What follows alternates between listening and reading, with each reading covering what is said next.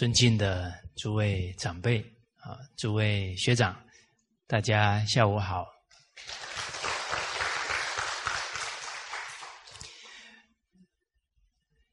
这我们这个单元谈知人，哦，而人生呢，总在呢重要的抉择啊，啊，会决定他人生的命运啊。比方择师啊，我们。以圣贤为师，还是以世间这些思想观念为师啊？那整个人生呢，就天壤之别了。啊，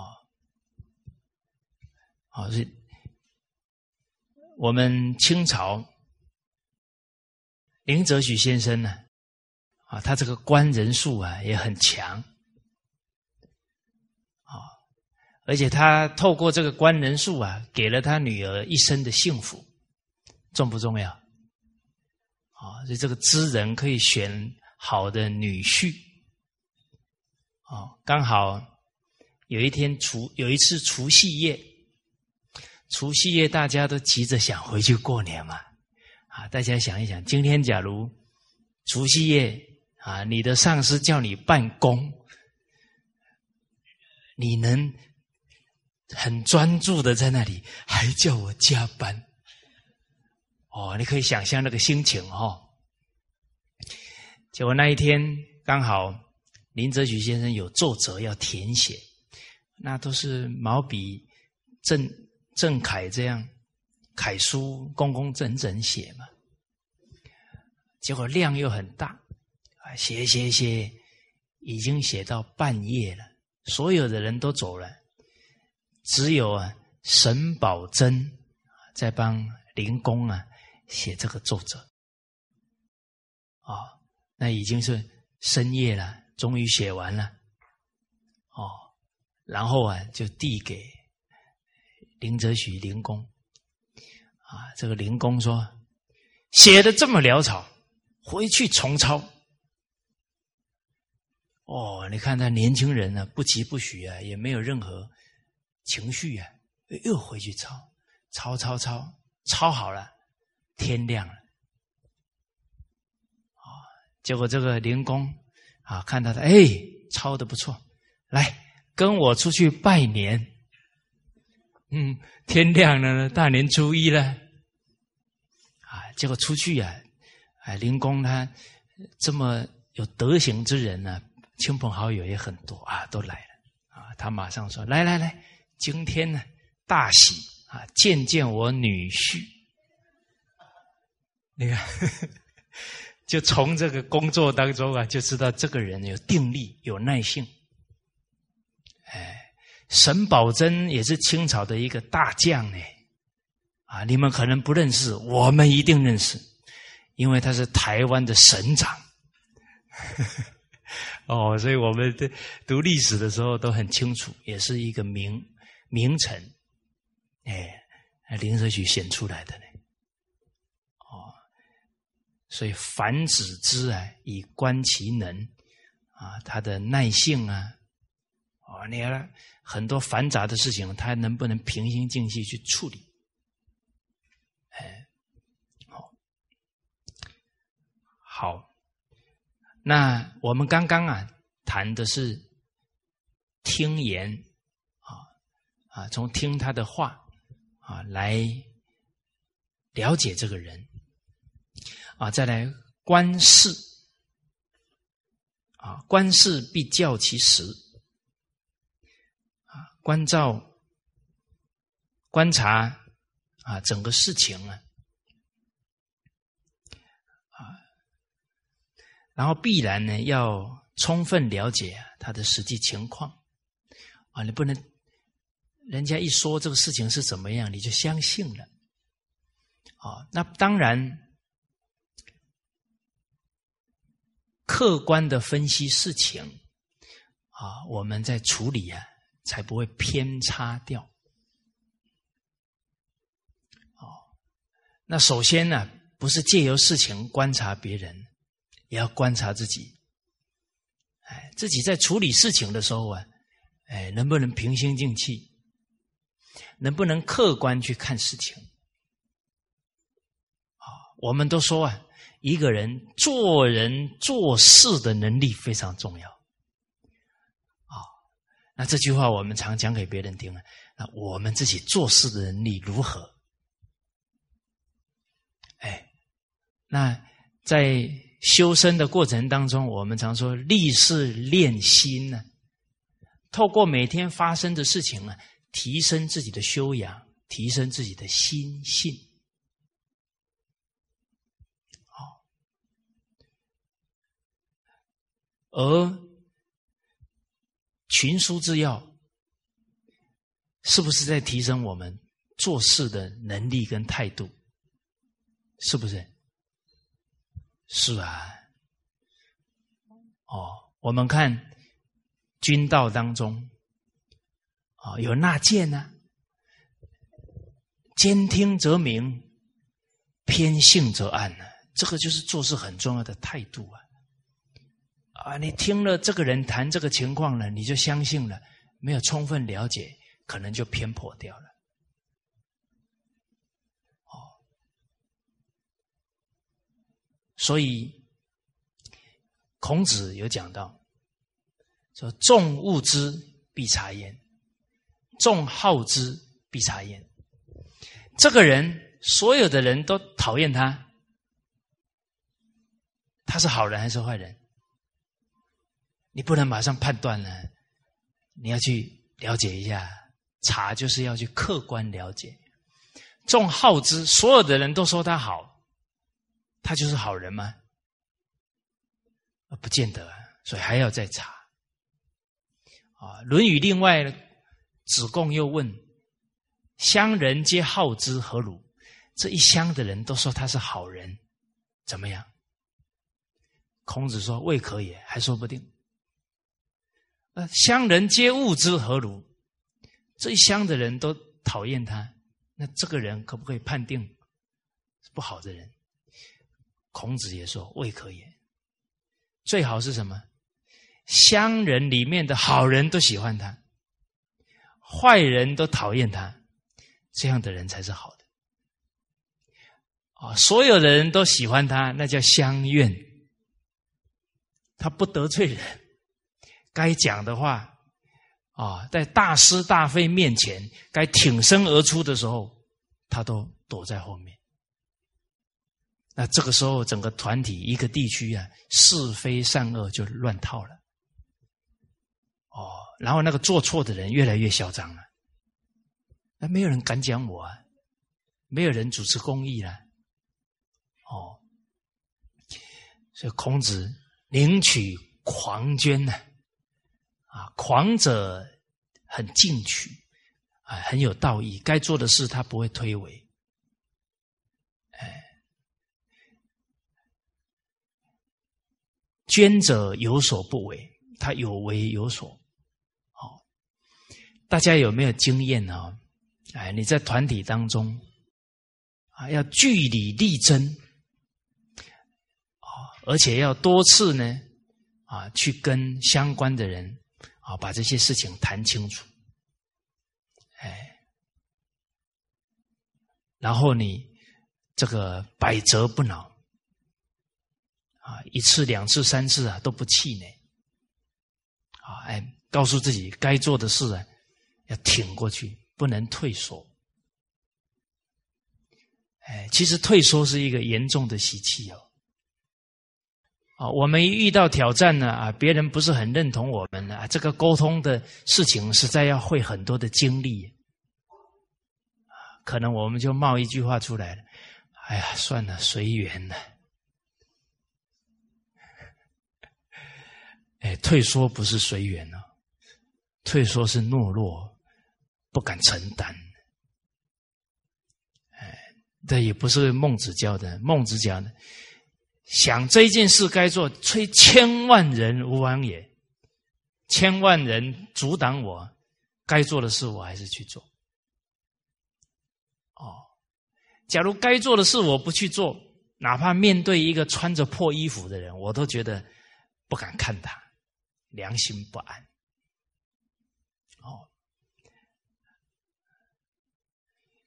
在《史记》当中啊，有记载说，这个齐威王啊，一开始即位的时候，他九年之间呢，诸侯都来讨伐他。然后，他就忙于这些战事啊，对百姓啊就很难照顾的好，啊，他自己也很苦恼哦。那但是呢，他还是很冷静的在处理政政事，他也没有因此啊心浮气躁，啊，他在找原因找出来。他就呢招来了即墨的大夫啊，即墨在齐国的东边结果啊，他招来这个即墨大夫啊，就跟他讲：从你呢到即墨去治理啊，每一天呢，我都听到毁谤你的话。然后呢，我派人到即墨去呢，实际调查，发现呢，你一些荒田呢都开开垦的非常好，好老百姓啊都生活无忧，啊都有丰收，然后啊公家的事呢你都没有积累，啊都赶紧啊把它办妥。所以整个即墨一带啊都非常安宁。那为什么我还是每天听到人家诽谤你呢？是你啊都没有讨好我左右的人啊，你没有时间来讨好他们啊，来求取啊这个升官的机会啊。所以啊，你看这个齐威王很理智啊，他派人客观调查，封他呢。十亿啊，万户，就是他他的薪水是想万户的薪水啊，这很很高的俸禄了。结果另外呢，他又招了招了阿地的大夫，哦，然后就告诉这个阿地的大夫讲，从你去守阿地啊，称赞你的话呢，每天。都有到我的耳朵来，然后我派人呢到阿地呢去巡查，你这个田地啊都荒掉了，都不耕作了，啊，人民啊都非常贫穷困苦，啊，而且啊赵国打到真了，打到我们国土真地了，你根本都不管，啊，然后。魏国取到这个薛灵了，哦，你也都坐视不管，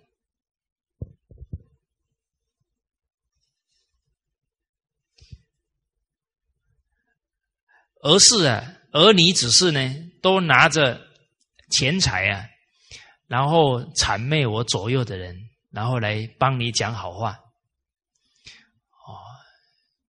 他讲完以后啊，当天呢就把这个阿大夫啊处以喷刑，把他煮掉了。而且啊，所有曾经讲他好话、说他的贿赂的，全部一起煮掉了。好。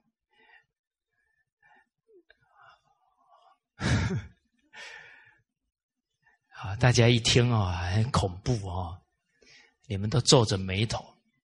但是你要换另外一个角度讲，这样的官员已经伤害了多少的老百姓哦，是吧？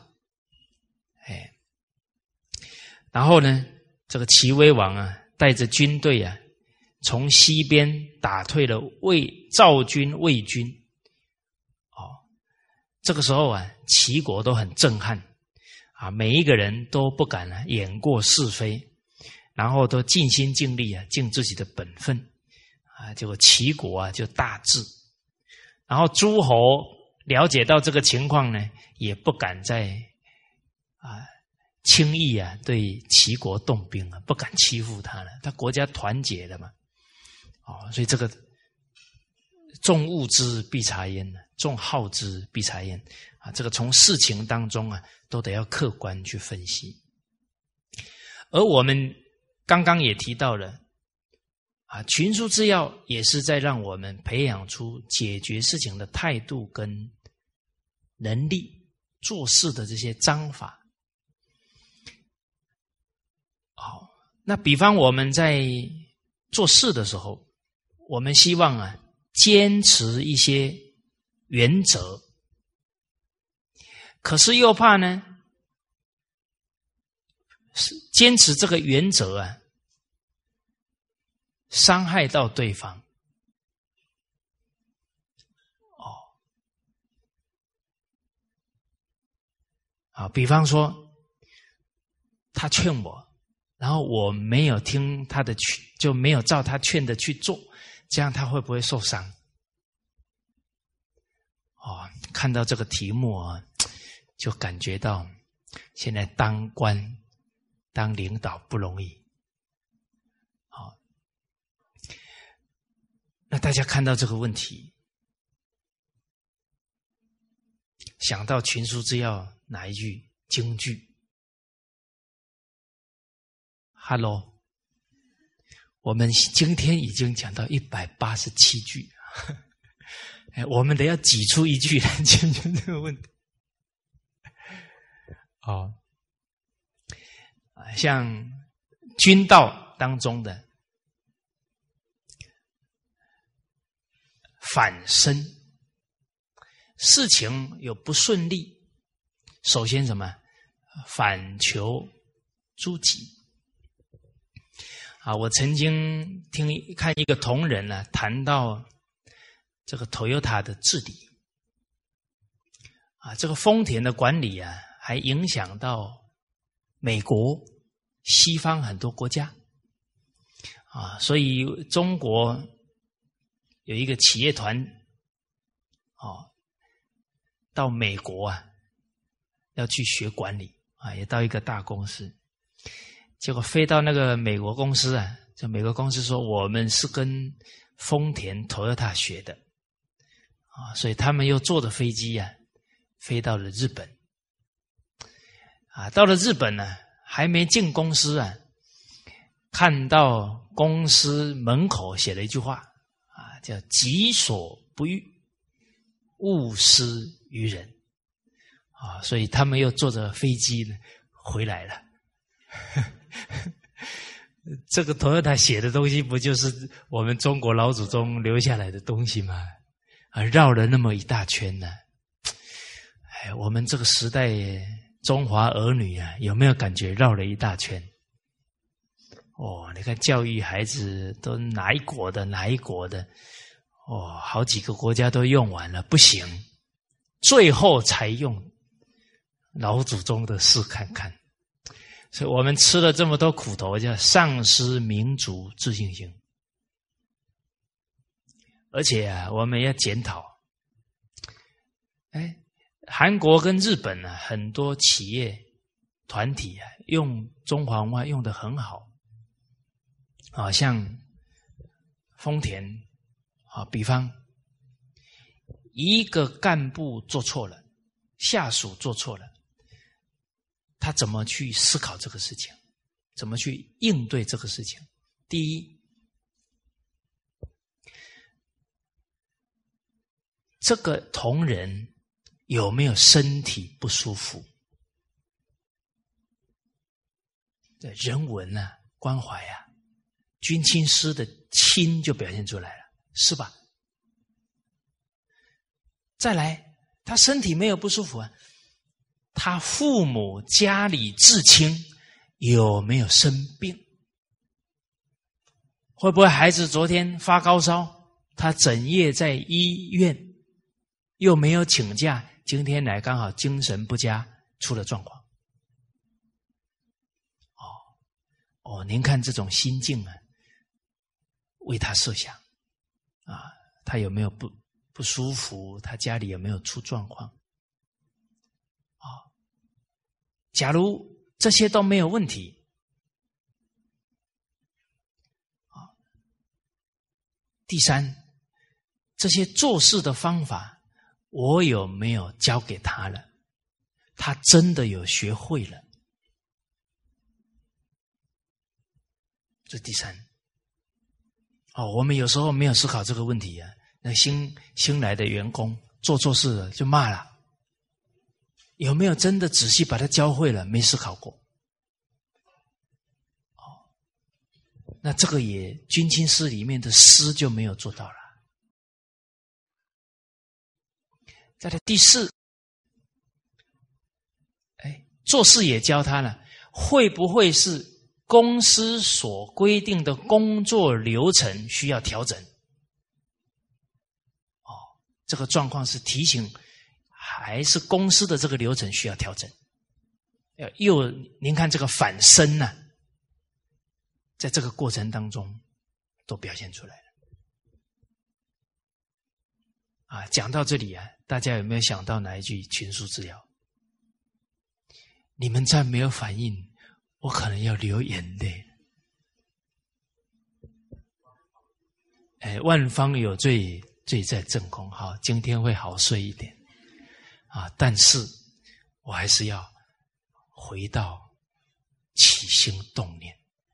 哦不能因为听了人家才睡得着，这个还是有求的心，有求皆苦 啊！应该是说，假如没有人反应的时候，一定是我还没讲到二十一次啊，这样才对啊，而不是要求别人啊，一定要能够 feedback，这样 feedback 也变执着就不好。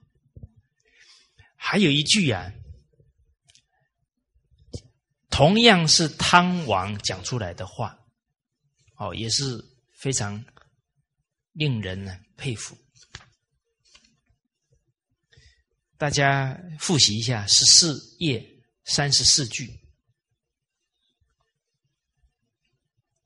啊，习陈汤遭旱，以六事自责曰：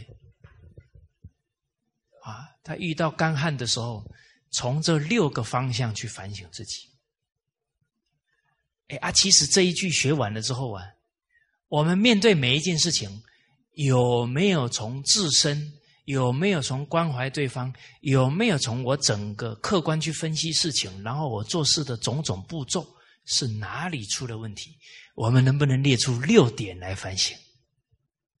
这个就善学喽。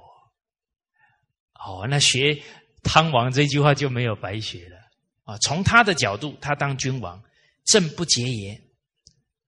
啊，我治理政事有没有没有遵守祖宗章法啊？经典的章法，使民吉言啊？我是不是使用名利太急剧啊？没有体会到老百姓的实际状况啊？公事容颜啊？是不是我公事啊、建筑啊、生活的开销太奢华了呢？上天在提醒我了呢？啊，女业甚也。啊，皇宫里面这些嫔妃是不是有弄权的现象？啊，包居行也，这包居就是指贿赂这些情况啊，是不是有发生形成风气呀，造成政治的腐败呢？残夫猖獗啊，进谗言的人是不是太猖狂太多？啊，这是在他君的一个位置上。那我们拉回来啊，刚刚这个丰田他在思考这几个点啊，做事第四点，做事的流程也没问题了。那好，第五个思考，我们没有错，公司没有错，这个同仁现在出状况。那我怎么借由这个机会，让他做人做事提升，这就是我要下的功夫。他思维里面没有责骂，为什么？孔子讲“既往不咎”，事情都发生了，你把他骂的狗血淋头，事情会变好？不可能的。哦，反而是这个时候很真诚的协助他。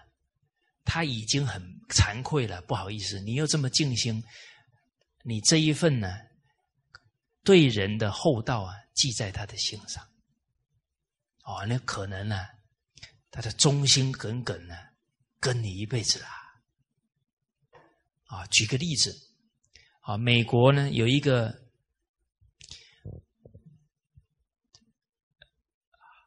航空员啊，他的技术也很好。啊，他整个军机啊，上面载了四个人，总共五个人。结果飞到空中啊，突然发现呢，两个引擎呢，通通出状况。啊，幸好啊，他技术确实了得啊，应对得当啊，迫降成功，不然五个人就没命了。结果一下来才了解到啊，加的油加错了，所以那个加油的人加错了，就这么一件事，很可能让五个人死掉，还有一台军机毁掉。所以做事谨慎重不重要？啊，所以德国人有讲到细节决定成败。那我们老祖宗《礼记》一开篇就说：“无不敬，对每一件事都要很慎重恭敬。”确定啊，是加油加错了，那个加油的同仁啊，吓得真的是脸脸都是整个都发青了，发抖了啊！结果这个航空员呢？很温柔的跟他讲，哦，说为了证明啊，你是很能、很能干事的，明天呢，协助我把这个引擎修理好，一句责怪都没有。啊，后来这一位同仁呢，就一直服务他，就就是从来就没有再离开过他，就非常感恩他的宽容。哦，好。这个是反身，在我们处理事情当中很重要。所以刚刚我们提到，我们做事有原则，我们的同仁都很清楚这些原则了吗？哦，这个很重要哦。有时候我们会觉得他们应该懂了。可是不见得他清楚了，哎，大家有没有一种感悟？哦，比方明明这一句京剧啊，都已经不知道读过几十次、几百次了，突然有一天说：“哎呀，真的有点体会了。”哎呀，以前读了几百次，哎，没感觉呢。所以知道。悟道、做到、得到，它是有一个过程，所以我们不要觉得我讲过的这些原则啊，他应该知道了，这个又不客观了，变主观了，站在我的角度思考事情了。哦，所以领导者啊，不要要道哦，不要要情哦，要道就是都觉得对方应该怎么样。啊，要情就是讨人情。我以前对他这么好了，他应该怎么样？啊，他不能给我添麻烦。就这些指责、要求啊，这让自己就不在理智当中。啊，才六个字哦，就不容易做到哦。哎，其实人只要发脾气了，我想离不开这六个字。他为什么让我生气？他怎么没做到？哦，还每个礼拜去上群书之要，还做不到。这个这个蔡某某讲的没讲明白，哦，浪费人家的时间。哦，那我跟你一起承受指责。哎，当然，确实是我没讲明白。哦，那这个。人会动火，啊，要不就是就是要求对方，要不是就是讨人情了。哎，所以付出不求回馈啊，谈何容易？只要人会怨呢啊，一定是求想求回报才会，这个怨就会出来了。好，所以首先第一个这个原则啊，要不断的重复强调。而且强调的时候啊，要引经据典啊，因为啊，我们这个团队啊，尤其是弘扬传统文化的团队啊，它是依法不依人。你经验很丰富啊，可是你谈你的经验的时候都没讲京剧啊，可能对方会觉得啊，那是你的经验呢，他不见得能确定是对的。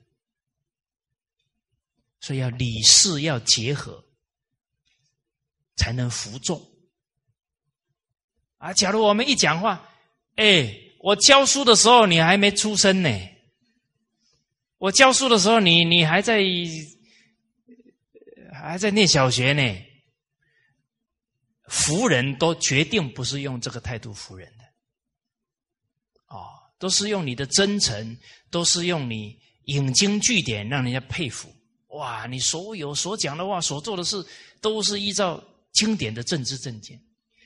他跟着你也学到这个态度啊。孔子就是这么表演给我们看的，述而不作啊。哇！你看孔子一讲《诗经》，啊，一讲《孝经》啊，《诗经》是怎么教诲的，《尚书》是怎么教诲的？他引经据典，证明自己的诠释完全不是。按照自己的意思，他主述尧舜，宪章文武啊，哦啊，你在其他团体，你当老板，你当领导啊，你的经验讲啊，然后让下属跟着做，可能比较没什么问题。可是你在弘扬传统文化的，那他可能谨慎的话，他打个问号哦。哦，所以在不断强调这些做人做事原则的同时，要提升自己啊，用经教来结合理事。哎，大家心很安哦，这么做都是有凭有据的。再来呢，与其担心啊，啊，对方会不会觉得受伤害了？啊，那不如啊。在贵德当中，啊，强调的啊，这个诚信、真诚，啊，真诚去沟通就好，啊，真诚恭敬非常重要。那个恭敬表现在哪里？表现在你时时体恤人心。大家有没有经验啊？有亲戚朋友跟你讲。你上一次讲那个话哦，让我痛苦好久，啊，然后我们说有吗？我我有讲这个话吗？哦，我们假如没有常常能体恤对方啊，可能我们一个表情一个动作已经让对方很难受了，我们完全没感觉。哎，啊，刚好。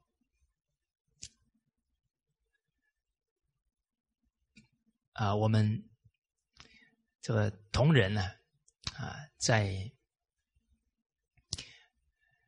念佛、绕佛，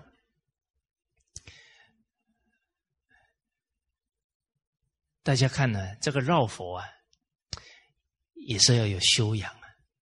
比方说呢，每一个人念的声音都不一样啊。是不是考验你的度量？群 书这样讲度量啊，他念的声调跟你不一样，你就在那，哎呀，好难听哦！哎呀，他那个音调变化这么多啊，都干扰到我了。哎，你要能包容哦，顺便转个念，哎，刚好就是来考验我的定力。你一转念，哎，不一样了。哎，不止念的声音要包容啊，走的速度又不一样了。啊，有些人一百八十公分呢，他走一步啊，一百四十几公分的要走三步呢。哦，啊，你看，你在每一个当下能不能体恤种种情况？所以，经教学的东西在哪里用？就在每一刻啊，处事待人接物当中啊，用得出来，用不出来，自己也苦哈哈的呢。哎，啊，结果啊，有一个同仁特别高，他走在最前面，后面几个阿姨身材没有他高大啊，跟的不行了，心都定不下来了。哦，那刚好。这个啊，有一位同仁呢，他就排在第二位，他也很为难呢。啊我就顺着第一个走，后面的赶不上。好，那我不跟他走了，他就一个人走在前面了。哦，然后我就跟着后面的人走，那他会不会觉得？哎呀，怎么这样对我？啊，是不是对我有看法？啊，他也怕那个人生烦恼啊。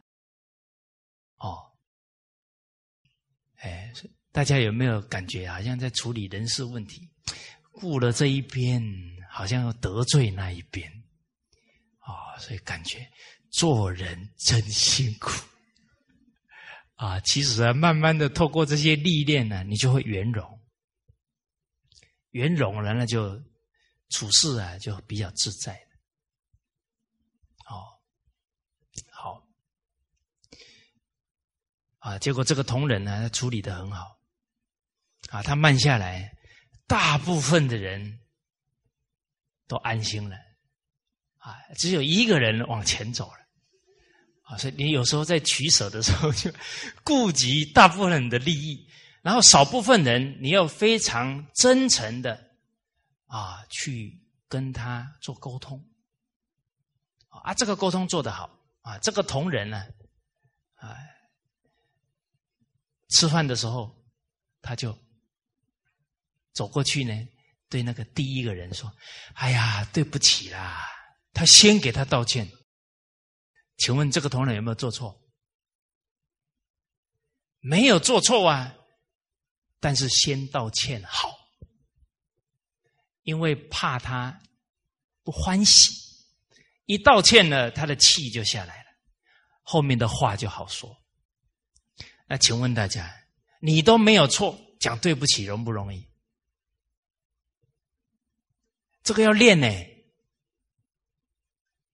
哎，啊，不然这三个字哦，离我们好像 very。啊，F A O 还别啊哎，F A R 对对，好人哈没有这个本事啊，就不要自己给自己献丑，要有自知之明。哎，有一种练法很好，人家跑过来撞你，你都先跟他讲对不起。你就会练习惯了。人家给你踩到脚，突如其来了，你不要不高兴，马上哎，对不起。那个人态度会很好，明明是他踩你的脚，你还给他讲对不起，说不定你就把了凡四训介绍给他，因为他觉得哎呦，这个时代这种修养的人，哦，你结个法缘很好，啊，在这些生活当中练。那就没有委屈的感觉，人没有做错都能讲对不起，那个委屈感慢慢就放下。哎，哦，就过去啊，对不起啊，刚刚哎应该跟着你啊，啊，看到后面阿姨们啊走的比较慢哦，我就先缓下来啊，抱歉抱歉，啊，结果这个同仁说啊，是你对了，哦，我走的太快了，而且后来啊。变成我跟着你们了，我觉得你们这样慢慢走，这样心比较定。对了，哎，你又不让他难受，又让他学到正确的做这个事情的方式，很圆满呢。哎，哦，所以当对方劝谏我们，我们不要怕，好像不照他的去做是一种伤害。不用有这个想法，你真诚的告诉他啊，谢谢你提这个意见，哦，这个能感受到啊，你念念都为我们的团体着想，哦，但是呢，现在客观的情况是怎么样？其实你真诚跟他沟通，同时也在让他考虑事情，不是只有在他的角度，所以事实上啊。为人君、为人亲、为人师，底下的人提意见呢都没有坏事。第一个，他提对了，不就帮我们一把？不然我们公众的事，我们自己考虑不周到，或者判断不正确的，做错了，我们于心也不安。所以他劝对了，你感谢他；他劝错了，你刚好指导他。他劝对了，你也没错，只是考虑角度不同。那两个人一交流，不考虑事情，不是更全面？哦，而且同时你在分析给他，也让他能站在领导的角度去考虑事情，他也慢慢会变成熟。哦，可是你不去跟他沟通，他每天在那里等，又看你没反应，他就开始胡思乱想了嘛。是吧？可是有时候哦，我们这个领导啊，太多变成什么呢？自我的考虑。比方说，他给你劝了，哎，我很忙啊，改天再跟他讲，改天再跟他讲，改天再跟他讲，改天都是自己的角度。哦，那你拖久了，他他想想的已经觉得很难受呢。感觉你不尊重他了，到时候你再解释啊，可能人家都很难接受。就但是我真的很忙啊，他没有办法体会我。拜托啊，你忙再忙，不能说我最近很忙，下个礼拜可不可以下礼拜再跟你再谈这个事？不就解决了？忙连十秒钟都没有。哦，那这个也给自己太大的借口了。那个根本上是什么？不恭敬人。啊，领导者啊，假如没有能够体恤人家的心啊，不尊重人家的状况啊，无形当中呢，啊，这个下属的力量啊，没有办法凝聚起来。啊，自己会做的很累，啊，有时候还觉得别人不帮忙，啊，其实我们跟下属啊，很多机会都要这样很坦诚的啊，大家就能互相理解，啊，所以真诚沟通啊是必修科目，啊，从哪里开始练？从对父母。啊，能真诚的跟父母做沟通，啊，而且还还能够做到怡无色，柔无声，剑不入，悦复见，豪气随，他无厌。再来，团体里面可能会出现呢，很多人很有能力，啊啊，我们如何呢？善用。很有能力的人，但是啊，又是习气颇多的这样的人才，哦，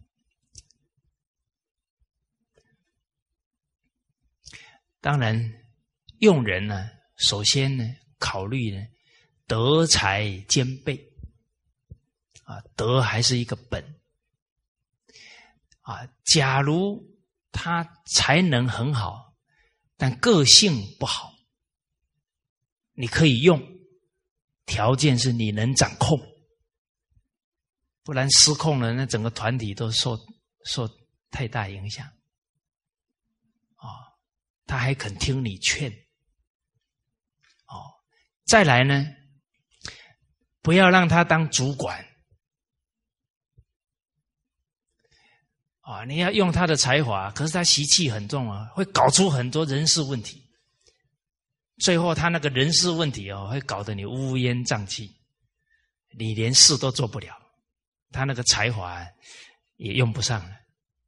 因为他延伸出来的问题比他解决的事还多，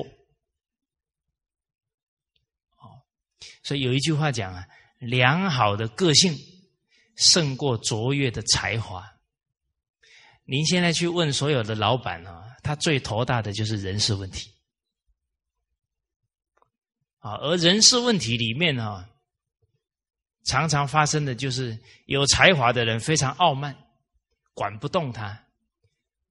啊，常常有很多是非的事情啊，都由他出来，啊，哎，哦，所以啊，我们现在感觉呀，好多事情啊，处理起来都很难。为什么呢？因为没有胜于时。哎，哦，你看现在的父母啊。一谈到孩子教育问题，哇，那个苦水啊，吐整桶的，哇，你会感觉好像天要塌下来了，好难呐！家家有本难念的经啊，因为他拖了十五年，他才要面对啊。假如这个问题是十五年前，那小 case 一件呢，我怎么又献丑呢？你看，人这个习气也很难改哦，所以我们要用智慧啊，来面对每一件事，面对每一个因缘，你要防微杜渐，就不会有后面呢延伸出来这么复杂的问题。哦，那人能够防微杜渐，一个先决条件。他无欲则刚。他假如有贪功、有贪快、有急于要得到什么、产生什么效果，他必然会用有才之人，而没顾及他的德行。而那有才而无德的人，他一表现了，哇！你又不能没有他，还要一直赞叹他，哦，慢慢他那个习气都出来了。跟你一开始能慎重护念他的德行，啊，用人不要用的这么快，啊，啊，慢慢的让他德才能够提同步提升，那这个人才你可能可以几十年共事。可是你一开始急于看到成绩，用了有才，最后他居功自傲，恃才傲物，甚至于我们要最后要跟他结恶缘。那这就不是我们愿意见到的情况了，哦，所以这个用人呢，确实还是要多方去考虑。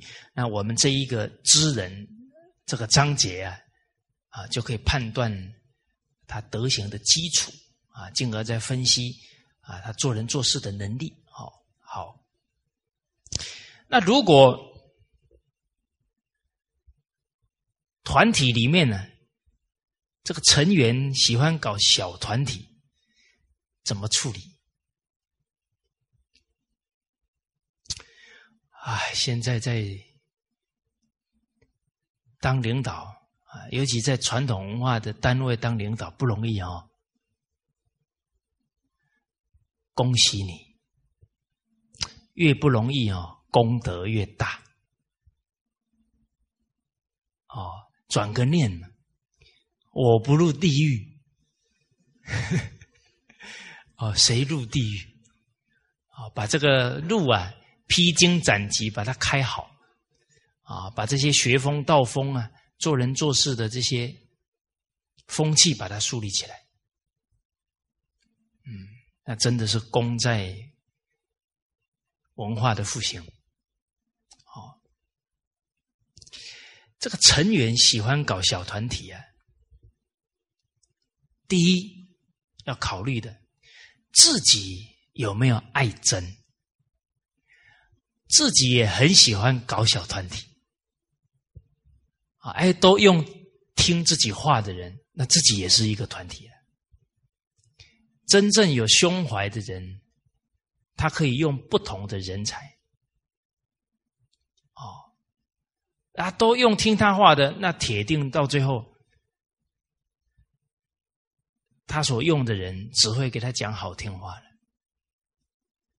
啊，两个人都有贪欲嘛，他贪被他重用嘛，啊，领导贪这种感觉嘛，他不听忠言逆耳嘛，啊，搞到最后都是考虑自己了，那团体的利益铁定要出问题嘛，所以领导者要先以身作则，自己要大公无私，啊，我们顺便呢翻。到一百六十页，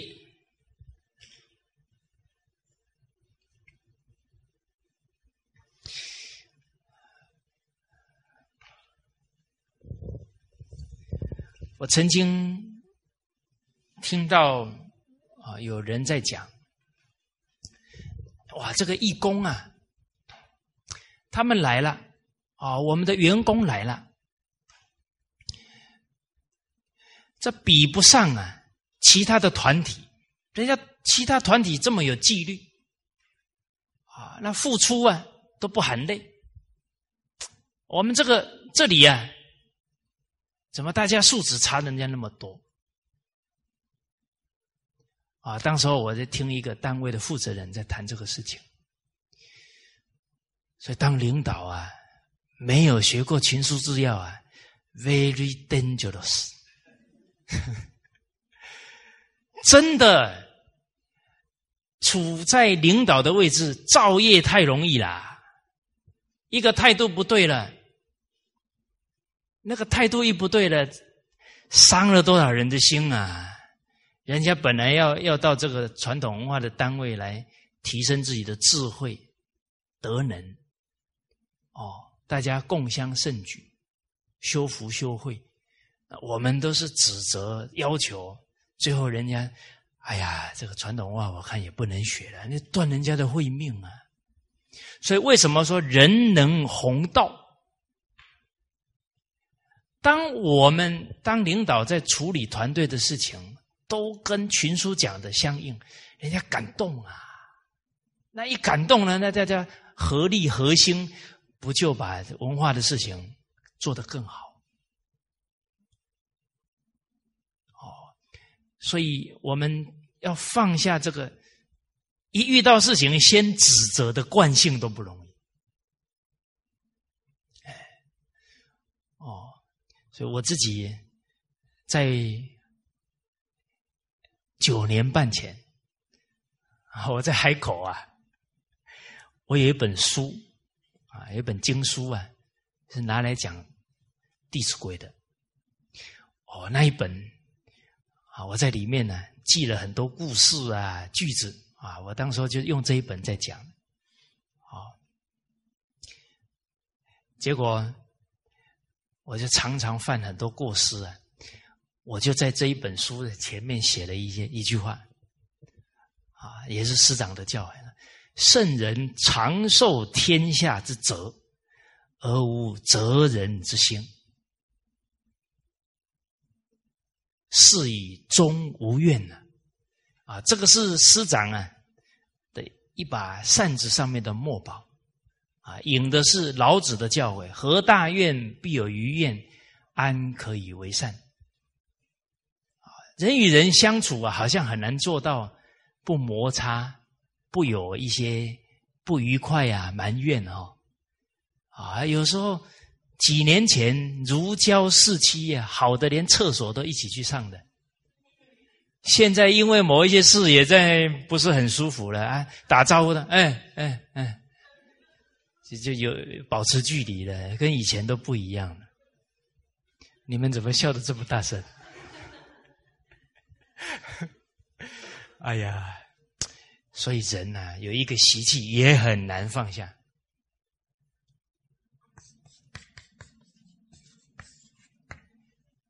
积怨忘恩，转不了，一转，幸福的人生就到了。记恩忘怨，心里面任何人的不是都没有。所有人对你的好都放在心上，你每天笑得跟开花一样，是不是？你们没什么反应，好，我就不逼大家了啊！大家看，哦，你看《弟子规》一句话就可以扭转人生了：恩欲报，怨欲忘。其实坦白讲啊，这些心境啊，转不过来啊。根出了问题，什么是根？福孝德之本也。啊，我们只要跟人还会积怨，铁定对父母还会有积怨。啊，我们再继续关照，父母照顾了我们几十年，我们脑子里就放了那一两件不高兴的事情。还在那转呐转呐转呐，然后几万件、几十万件父母的付出都想不起来。那我们一关照，哎呀，颠倒啊！我们太愚痴、太颠倒了，就转了。啊，这个根上一转呢，再有从对父母这个念恩的心内化了，融入我们的灵魂。啊，对兄弟。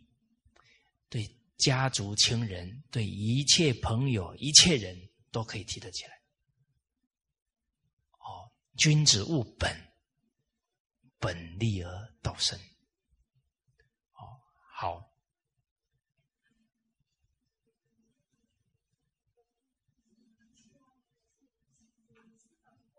哦，对对，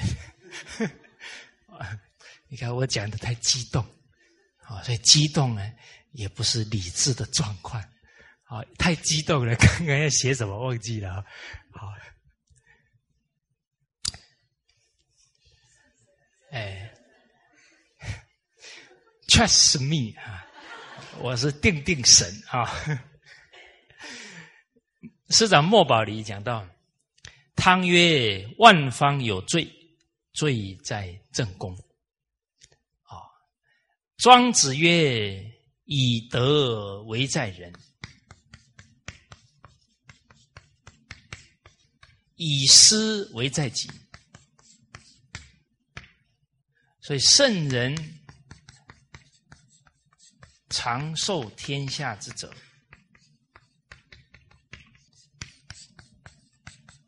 而无责人之心。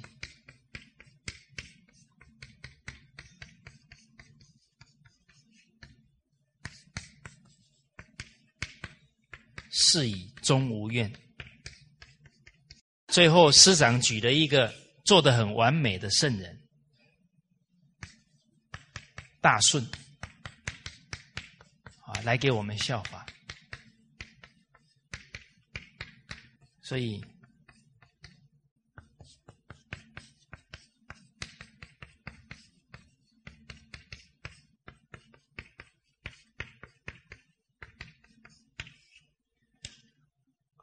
要学就跟圣人学，是吧？啊，来效法舜王。啊，父母这么恶劣对待他，他是负罪隐特。哦，如沐豪气啊，就像个婴孩得不到父母的啊这个原谅啊。啊，那种赤子之心啊，在那里反省啊，忏悔自己。好，庄子那个话也是很不简单的修养啊，有什么成就了，都是别人的功劳啊，推功于人，让功于众啊，有什么过失了啊，不指责别人啊，先反思到自己的不足啊，甚至于是把责任给扛下来，以思为在己。这对于一个领导者来讲非常重要，啊，比方说他带一个团队，他下属出了状况，他跟对方来指责自己的干部、自己的下属，下属寒心呐，不是他寒心而已啦，你所带的人全部都寒心了。他们会想，那下次遇到这个情况了，我的主管不一起骂我，铁定明天就有三个人递辞呈了。哦，他光光感觉不到一种爱护嘛？假如明明是下属做错了，啊，也确实是给他讲过了，他还是做错了，哎，对方在指责啊，你马上鞠个躬。啊，对不起，啊，是我这个领导没没没给他讲清楚，啊，没给他教好，啊，对不起，对不起，你把这个过失还揽到身上来，哇，那这个下属还很感佩呀，他会很忠心跟着你干呢，哦，以私为在己，好，那所以刚刚。跟大家讲到，啊，这个搞小团体啊，我们还是从军亲师去思考。第一，我们自己不能带这种头军。再来呢，你要知人善任，你要用无私的人，不要用那个比较自私的人，才会形成后面那个结果。好，阿亲。假如团体你不公平，不去爱护，大家都觉得没有被关爱，当然彼此比较能够说得上话的人，他就聚在一起了嘛。他缺乏爱嘛，所以出现小团体也要反省。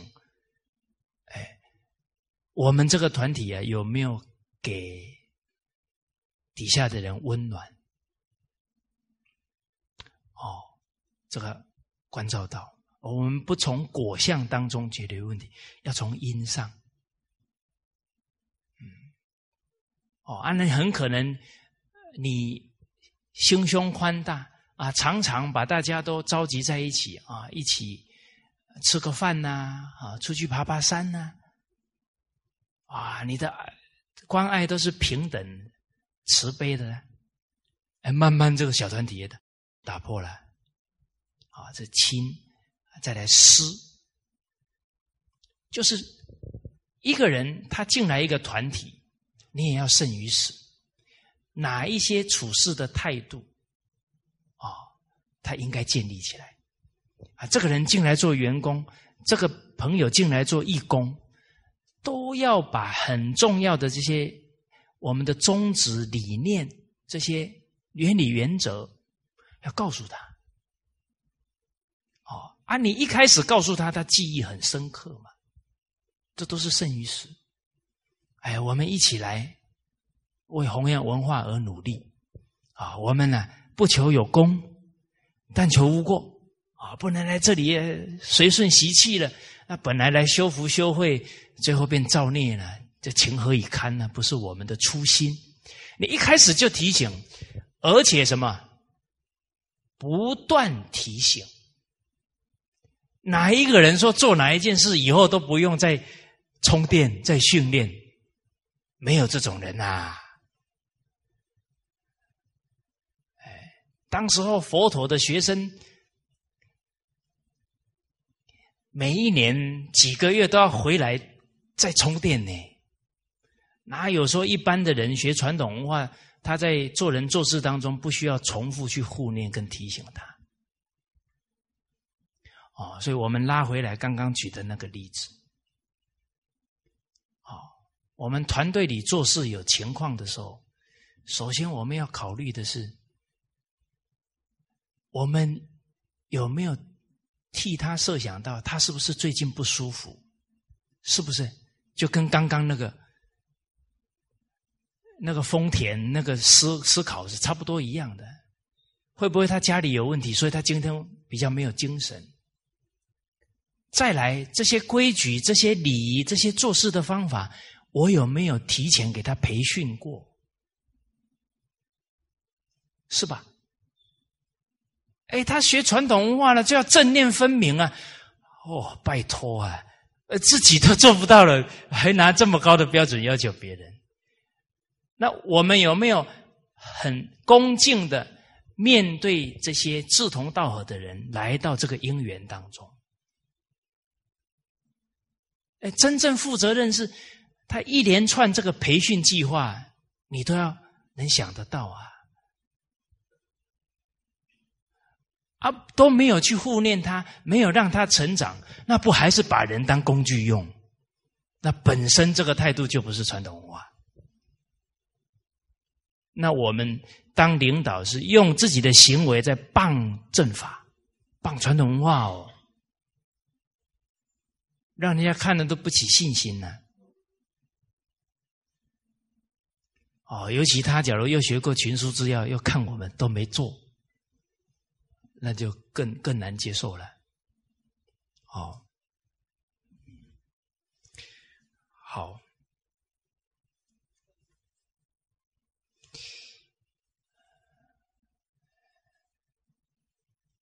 啊，当然我们在。服务大众的这每个因缘呢，应该都有很多思考，思考是对的，但是不要烦恼就好了。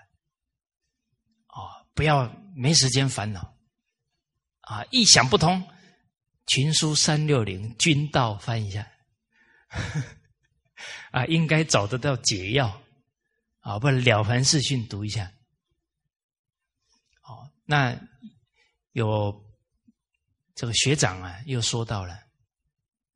啊，说师长说呢，这个六十岁啊，应该就要放下啊这些俗务了，这些工作了，啊，然后呢，先求啊自己这一生呢修身能有成就。啊哎，这个是对的，啊！大学之道，在明明德，在亲民，在止于至善，啊！这假令供养恒沙圣，不如坚勇求正觉，啊！你自己这一生没有成就智慧，那你以后要帮别人也不容易。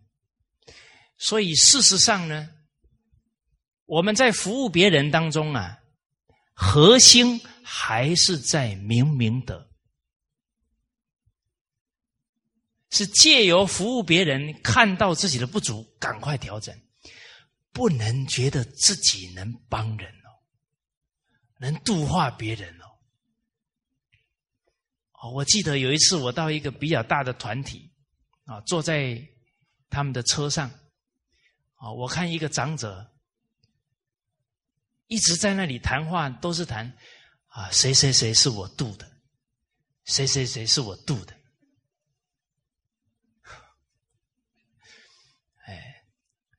我们自己都度不了自己，还度谁呀？哦，你看佛门讲度，叫六度，六度啊，第一布施，度兼贪，度谁啊？度自己的贪心，不是度别人。而当我们常常提在口里，自己的名闻力量已经很强了，也很傲慢了，也没有自知之明喽。哎，所以古人呢，他从小扎德行的根呢，他二三十岁啊，那个德行智慧真的让人佩服。哦，呃，就像啊，我认识这个卢叔叔啊，他从小啊，他的父亲就读古书，所以他们从小就看文言文，基础非常好。那像像他们这样的家庭。很难找得到的。他从小扎根呐，所以德行很好。我记得我有一个学妹啊，跟他谈话，他一讲话啊，他就开始流眼泪。哦，然后跟他谈了几个小时啊，离开的时候还在哭。就是这长者的真诚哦。他言语一出来啊，就感动对方，就让他止不住眼泪。第一次见面呢，哎，哎，我们可以修到这个程度哦，哎，但是不能修错，变成我们一讲话，人家就流眼泪，因为听得太痛苦了。我说这个就不能。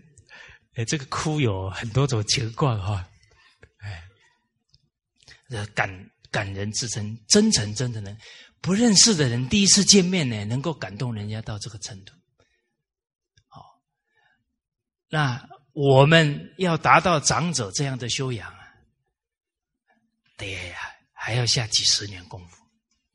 所以事实上啊，我们现在服务别人，要感谢别人给我们一个服务。跟锻炼、跟提升自己的机会，所以所有表面上是利益他人，事实上都是为了智力的提升，提升自己的道德修养。哦，一有觉得我能渡别人呢，很可能就掉到一个傲慢上面去了。哦，好。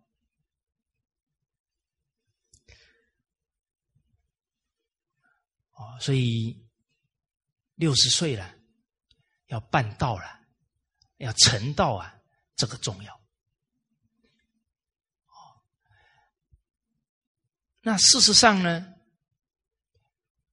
我们在调整的过程当中啊，也要考虑到整个事情的客观状况。哦，所以群书之要第。七十七页最后，这居官居国有道，以而事为本。啊，你治理一个国家，带一个团体，当领导者，哦，首先呢，你要考虑到呢，什么很重要？是。这个就是接班的人啊，所以有一句话讲，办啊，应该是曾国藩先生讲的，说办事以找替手为第一义。你能找到接班的，你就可以退下来。你不能现在事情正好都没有人，你一退下来，可能这个事情前功尽弃了。所以培养接班人。是要在我们一上领导的位置，就要摆在最重要的位置上，因为随时因缘会变呢。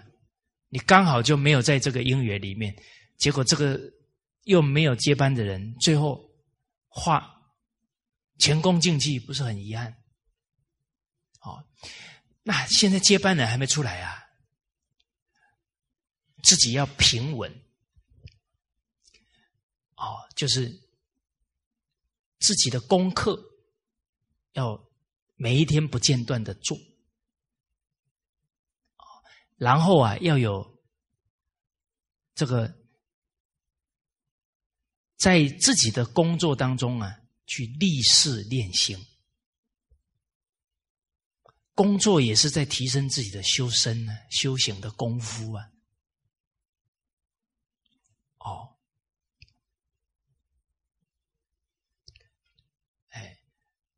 啊，那慢慢自己的道业稳下来啊，然后又稳定的啊去找替手啊，不止自己找，也可以跟你的领导沟通哦，哎，他一起呀啊帮忙挑选这个适当的人选啊，我们还是善始善终。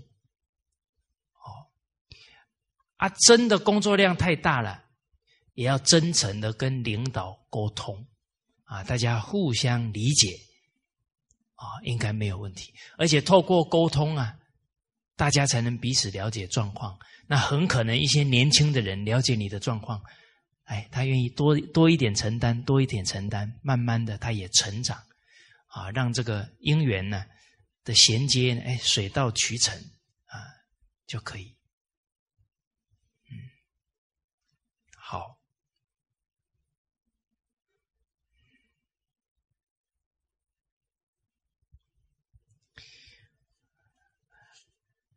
那我们刚刚跟大家讲到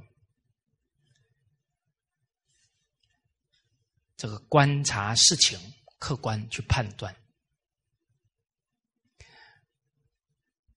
啊，举举了一个齐威王的例子。接着呢，我们再看到啊，一百六十一页，三百四十七句，这个是在六韬当中啊，我们把前面的京剧啊，也跟大家一起啊来过一遍啊。文王问太公曰。啊，又打出来啊！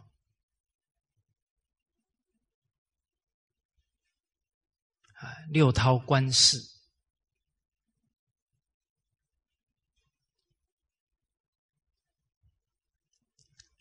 啊，文王向姜太公请教，这个领导者啊，很积极的要举贤，但是呢，却没有获得什么好的功效啊。反而国家社会越来越乱，甚至国家都陷到为王的边缘了。这到底是为什么呢？哦，哎，你看，观察这一件事情，哎，明明有在举贤呢，可是为什么结果是这样？所以我们常常在看事情啊。看到表面呢不够深入，往往事情啊，个中的窍门门道在哪也不一定分辨得出来。那看表象啊，往往会看得自己都怀疑啊，或者是对经典都怀疑都有可能。哦，所以假如遇到一些事情，觉得哎，经典讲的也不准，一定要跟人家探讨。啊，就像。《了凡四训》里面一些读书人去找中峰和尚，哎，这经典里面讲哦，好人有好报哦，我看不见得是这样哦，那是看表象嘛。说打人骂人是恶，中峰和尚说未必然也。啊，礼敬人赞叹人是善，未必然也。着相嘛，看表象嘛，没看根本的存心嘛。哦好，结果太公马上举出来了，啊啊，他问为什么嘛？太公说呢：举贤而不用，是有举贤之名也，无得贤之实也。啊，他选拔贤才呀，没有加以任用，这个是有举贤的虚名啊，而没有用贤的实质。为什么没有用呢？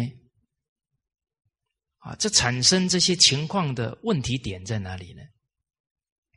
啊，进一步又问了，啊，其师安在？是姜太公说的。他的问题啊，其师在好用世俗之所欲者，他用的都是那些大家都讲好的，他就觉得是贤才。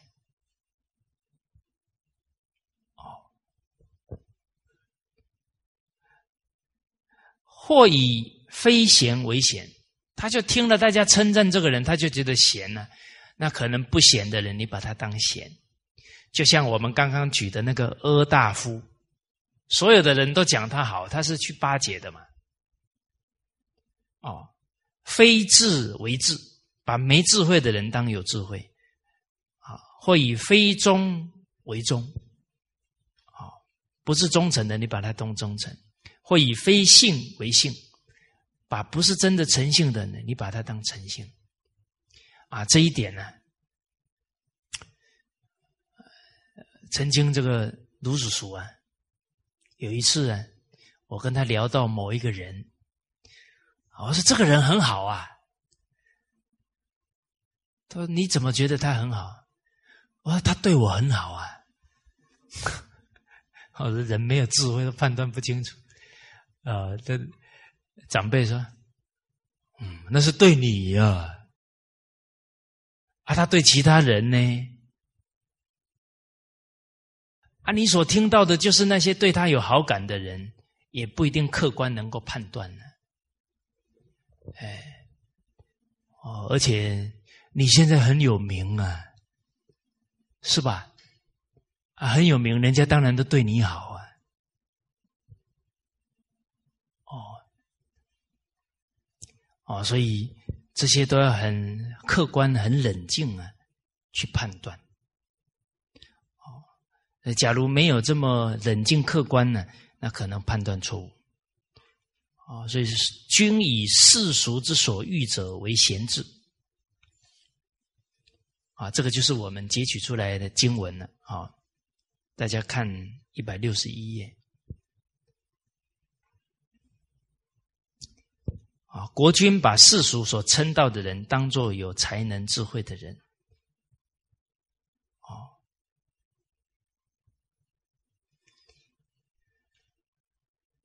而且啊，这个孔子也提醒到：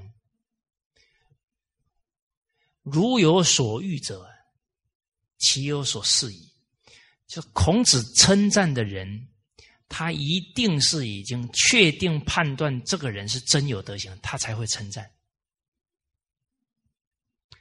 哦，还没有完全确定，那一称赞的，人家说孔子称赞的结果，他是没有真实德行的。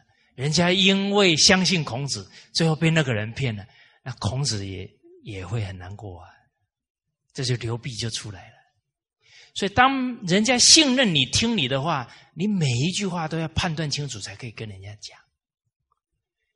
啊，你不能跟这个人才见两次面，哎，很好很好，你就就随着自己的感受就讲了，说不定以后她嫁给那个人恨你一辈子，就你这句话让他看错人。古人还说盖棺论定啊，人要修到定性，他不会变操守，那也不是一般的功夫了呢。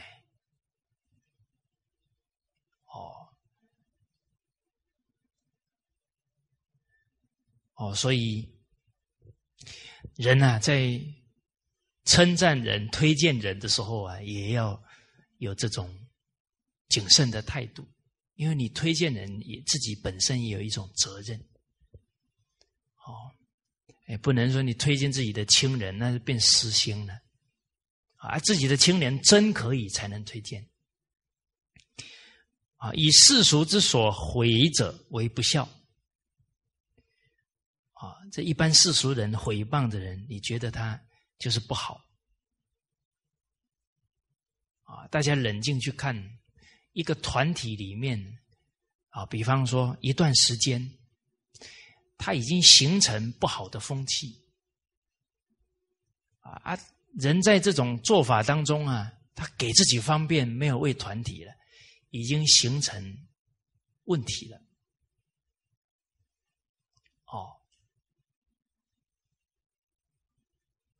啊，你比方说，国家的财政税收啊，已经严重亏空了。哦，好，公务人员减薪，你减不减？你们还要想那么久，铁定有挣扎。大家有没有看到？财政税收不够了，大家要不要为国家想？要，但是先不要拿我的。这个都一般的逻辑就是这样嘛。哦，所以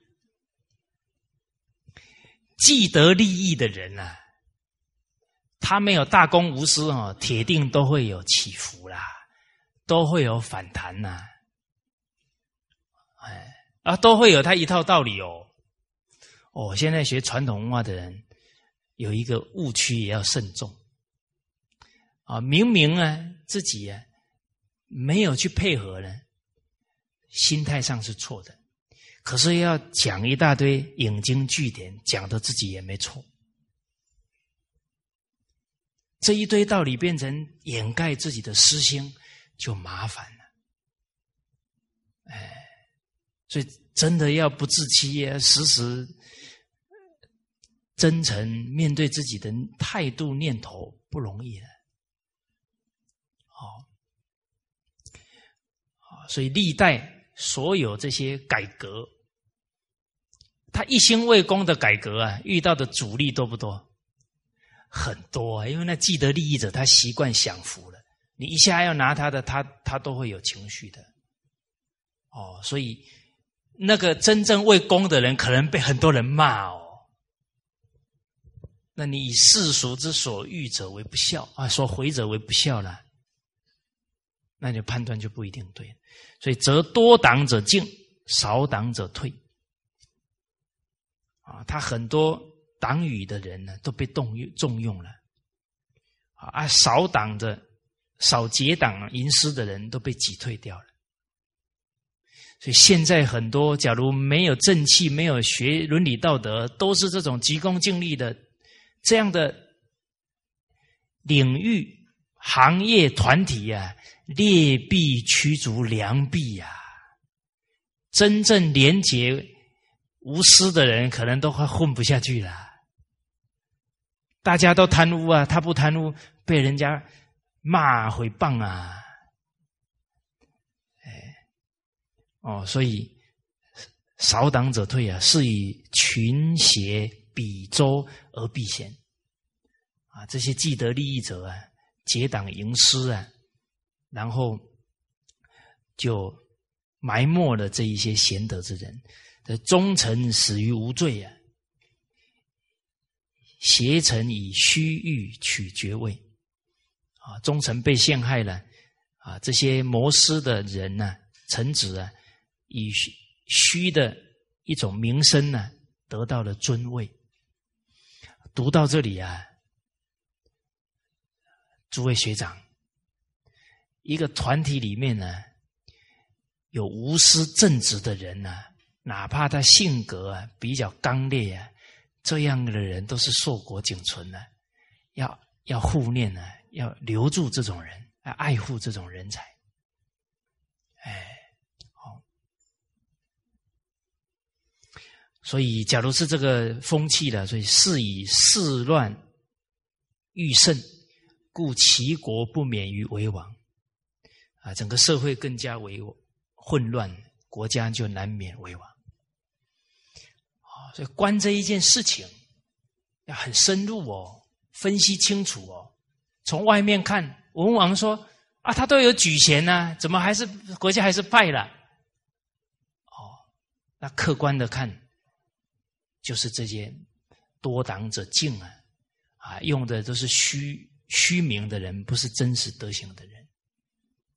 哦，好，那从这一段呢，我们再反思到现在的社会，民主政治啊，可能会出现这样的流弊哦。他同一个党的，他不好，你也说他好啊，那。最后利益输送啊，那就麻烦了。哎，那政政党便不是谋人民福祉啊，是谋整个团体的利益了。哦，那甚至于还跟商业挂钩了，那就就问题就大了。好，我不是说现在是这样，我说可能会有这个流弊。那既然可能会这样，那就告诉我们，制度不是根本解决问题，是吧？哎，我们都觉得好像制度好了，什么问题都解决了，啊，根本是什么？人的德行素质。所以人教好了，什么制度社会都不会乱。人没有德行、谋私利了，什么制度也也很难不出现问题的。所以君子务本呐，还是重要，在家庭，甚至在整个国家的政党啊，都是如此。好，那今天呢，就跟大家啊交流到这里。好，谢谢大家。